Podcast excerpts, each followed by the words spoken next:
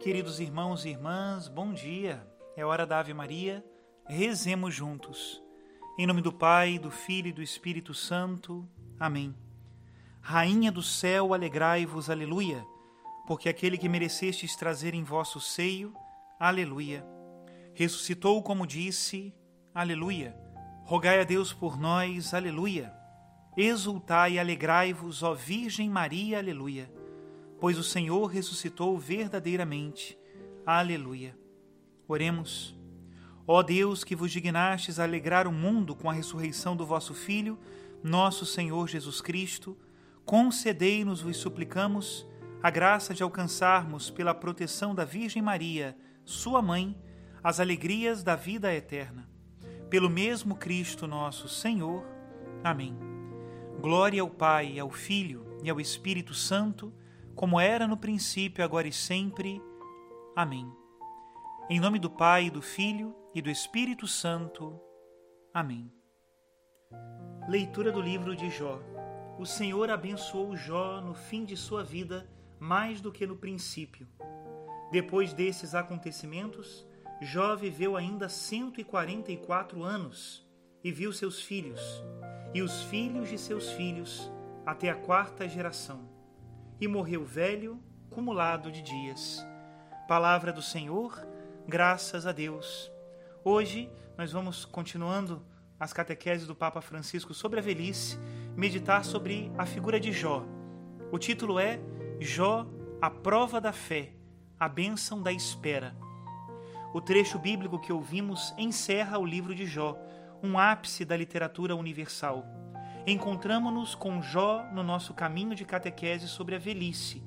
Encontramo-lo como uma testemunha de fé que não aceita uma caricatura de Deus, mas grita o seu protesto perante o mal, até que Deus responda e revele o seu rosto. E Deus, por fim, responde, como sempre, de modo surpreendente. Mostra a Jó a sua glória, mas sem o esmagar, pelo contrário, com soberana ternura como faz Deus sempre, com ternura. Devemos ler bem as páginas deste livro sem preconceitos, sem lugares comuns para compreender a força do grito de Jó. Far-nos-á bem colocarmos-nos na sua escola para superar a tentação do moralismo perante a exasperação e o desânimo pela dor por ter perdido tudo. Neste excerto conclusivo do livro, recordamos a história: Jó que perde tudo na vida perde as riquezas, perde a família, perde o filho e também a saúde e permanece lá, ferido, em diálogo com três amigos. Depois chega o quarto, que vem cumprimentá-lo. Esta é a história. E neste trecho de hoje é a conclusão do livro, quando Deus finalmente toma a palavra. E este diálogo de Jó com seus amigos é como uma estrada para chegar ao momento que Deus dá a sua palavra. Jó é elogiado, porque compreendeu o mistério da ternura de Deus escondida por detrás do seu silêncio. Deus repreende os amigos de Jó que presumiam saber tudo, saber de Deus e da dor, e vindos consolar a Jó, tinham acabado por julgá-lo com seus esquemas preconceituosos. Jó nos preserve deste hipócrita e presunçoso pietismo Deus nos proteja daquela religiosidade moralista e daquela religiosidade de preceitos que nos dá uma certa presunção e leva ao farisaísmo e à hipocrisia. Eis como o Senhor se expressa em relação a eles. Assim diz o Senhor: Estou irado contra vós, porque não falastes corretamente de mim, como Jó, meu servo. E isto é o que o Senhor diz aos amigos de Jó. O meu servo Jó intercederá por vós. É em consideração a ele que não vos infligirei ignomínias, por não terdes falado bem de mim, como Jó, meu servo. A declaração de Deus surpreende-nos, pois lemos as páginas ardentes do protesto de Jó, que nos deixou consternados. No entanto, diz o Senhor, Jó falou bem, inclusive quando estava irado e também raivoso contra Deus, mas falou bem porque se recusou a aceitar que Deus seja um perseguidor. Deus é outra coisa. E como recompensa, Deus restitui a Jó o dobro de todos os seus bens, depois de lhe ter pedido para rezar pelos seus maus amigos. O ponto de mudança da conversão da fé ocorre precisamente no ápice do desabafo de Jó, onde ele diz: Porque eu sei que o meu redentor vive e aparecerá finalmente sobre a terra. E depois que a minha pele se desprenda da minha carne, na minha própria carne verei a Deus. Eu mesmo contemplarei, os meus olhos vê-lo-ão e não os olhos de outro. Este é certo, é belíssimo. Vem-me à mente o final daquele oratório genial de Handel, o Messias. Depois daquela festa do Aleluia, lentamente a soprano canta este trecho: Eu sei que o meu redentor vive, com paz. E assim, depois de toda a dor e a alegria de Jó, a voz do Senhor é outra coisa. Eu sei que o meu redentor vive, é algo belíssimo. Podemos interpretá-lo assim: Meu Deus, sei que tu não és o perseguidor. O meu Deus virá e far-me-á justiça. É a fé simples na ressurreição de Deus é a fé simples em Jesus Cristo, a fé simples que o Senhor sempre nos espera e virá. A parábola no livro de Jó representa dramática e exemplarmente o que na realidade acontece, ou seja, que sobre uma pessoa, uma família ou um povo recaem provações demasiado pesadas, provações desproporcionadas em relação à pequenez e às fragilidades humanas. Na vida, frequentemente, como se costuma dizer, chove no molhado. E algumas pessoas são esmagadas por uma soma de males que parece verdadeiramente excessiva e injusta. E muitas pessoas são assim. Todos nós conhecemos pessoas assim, ficamos impressionados com seu grito, mas também muitas vezes nos admiramos com a firmeza de sua fé e do seu amor no seu silêncio. Penso nos pais de crianças com deficiências graves ou naqueles que vivem uma enfermidade permanente, ou no familiar que está ao lado. Situações muitas vezes agravadas pela escassez de recursos econômicos. Em certos momentos da história, estes acúmulos de fardos parece que chegam todos juntos. Isto foi o que aconteceu nos últimos anos com a pandemia do Covid-19 e o que está acontecendo agora com a guerra da Ucrânia. Podemos justificar estes excessos como uma racionalidade superior da natureza e da história? Podemos abençoá-los religiosamente como uma resposta justificada à culpa das vítimas que os mereceram? Não. Não podemos. Existe uma espécie de direito da vítima ao protesto, face ao mistério do mal, um direito que Deus concede a todos, afinal, é Ele próprio que o inspira. Às vezes encontro-me com pessoas que se aproximam e dizem: mas, padre, protestei contra Deus porque tenho este problema e aquele outro. Mas sabes, claro que o protesto é um modo de oração quando se faz assim. Quando as crianças, os jovens protestam contra os pais, é uma forma de chamar a atenção e pedir que se ocupem deles. Se tens alguma chaga no coração, alguma dor, e tens a vontade de protestar, protesta também com Deus. Deus te ouve. Ele é Pai. Deus não se assusta com a nossa oração de protesto. Não. Ele compreende. Mas se livre.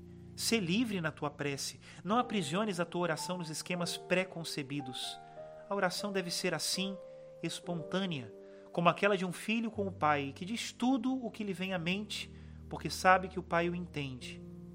O silêncio de Deus no primeiro momento do drama significa isto: Deus não se afasta do confronto mas no início deixa a Jó o desabafo do seu protesto e Deus escuta. Talvez por vezes devêssemos aprender de Deus este respeito e ternura. E Deus não gosta daquela enciclopédia, chamamos-la assim, de explicações, de reflexões que fazem os amigos de Jó. Aquilo é palavra demais e não é justo.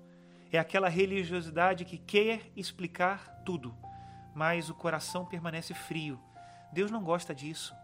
Gosta mais do protesto de Jó ou do silêncio de Jó. A profissão de fé de Jó, que emerge precisamente do seu incessante apelo a Deus, a uma justiça suprema, no final completa-se com a experiência quase mística, diria, que o faz dizer: Os meus ouvidos tinham ouvido falar de ti, mas agora viram-te os meus próprios olhos. Quantas pessoas, quantos de nós, depois de uma experiência um pouco negativa, um pouco obscura, dá o passo e conhece melhor Deus do que antes? Podemos dizer como Jó: Os meus ouvidos tinham ouvido falar de ti, mas agora viram-te os meus próprios olhos. Este testemunho é particularmente credível se a velhice o assumir na sua progressiva fragilidade e perda. Os idosos viram muitas coisas nesta vida e também viram a inconsistência das promessas dos homens, homens de lei, homens de ciência, também homens de religião, que confundem o perseguidor com a vítima, imputando a esta toda a responsabilidade pela sua dor. Eles erram. Os idosos que encontram o caminho deste testemunho, que converte o ressentimento pela perda na tenacidade pela expectativa da promessa de Deus, há uma mudança no ressentimento pela perda para a tenacidade em seguir a promessa de Deus. Esses idosos são uma defesa insubstituível para que a comunidade enfrente o excesso do mal. O olhar dos crentes que se dirige para o crucificado aprende precisamente isto, que o aprendamos também de tantos avós e avós, de tantos idosos que, como Maria, unem as suas orações por vezes comovedoras a do Filho de Deus que na cruz se entrega ao Pai. Olhemos para os idosos, olhemos para as pessoas mais velhas, os idosos, as avózinhas, olhemos para eles com amor, olhemos para a sua experiência pessoal. Eles sofrem muito na vida, aprenderam tanto na vida, passaram por tanta coisa, mas no final alcançaram esta paz, uma paz, diria, quase mística, isto é, a paz do encontro com Deus, a ponto de poder dizer: Os meus olhos tinham ouvido falar de ti, mas agora viram-te os meus próprios olhos. Estes idosos assemelham-se àquela paz do Filho de Deus que se entrega ao Pai na cruz. Até aqui a citação do Papa Francisco. Olhemos para o testemunho de Jó e para a nossa própria vida. Deus não é o nosso perseguidor, ele é o nosso salvador e se manifestará. Que Deus abençoe a todos, em nome do Pai, do Filho e do Espírito Santo. Amém.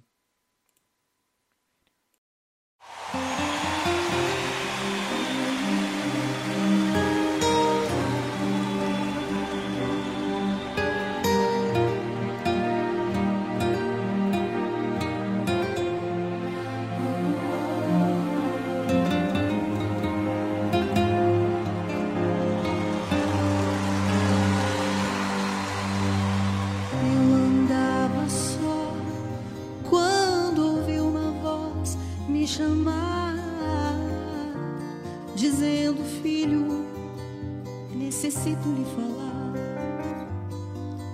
Foi difícil de entender aquele gesto inesperado, mas quando percebi, estava sendo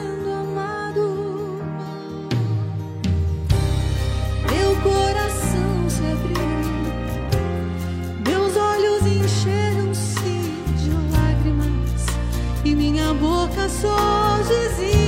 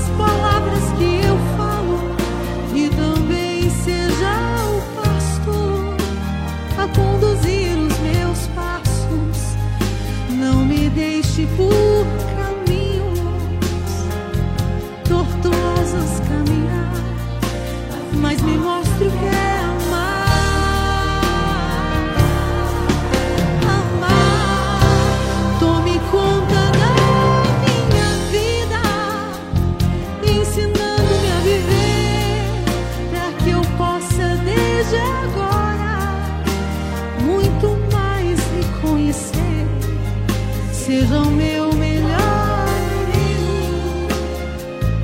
fique sempre ao meu lado, livrando-me do pecado.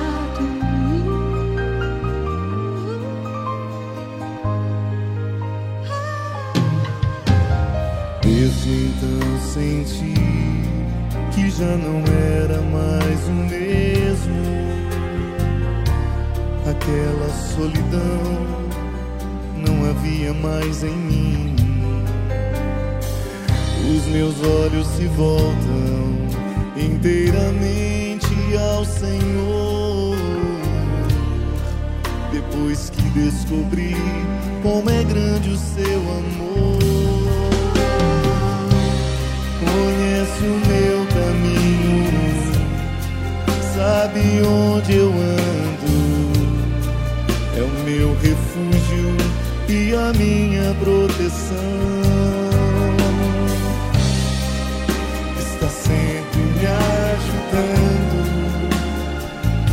momentos mais difíceis, sendo a minha salvação. Seja sempre o guardião das palavras que eu falo, e também seja o pastor a conduzir os meus passos. Não me deixe por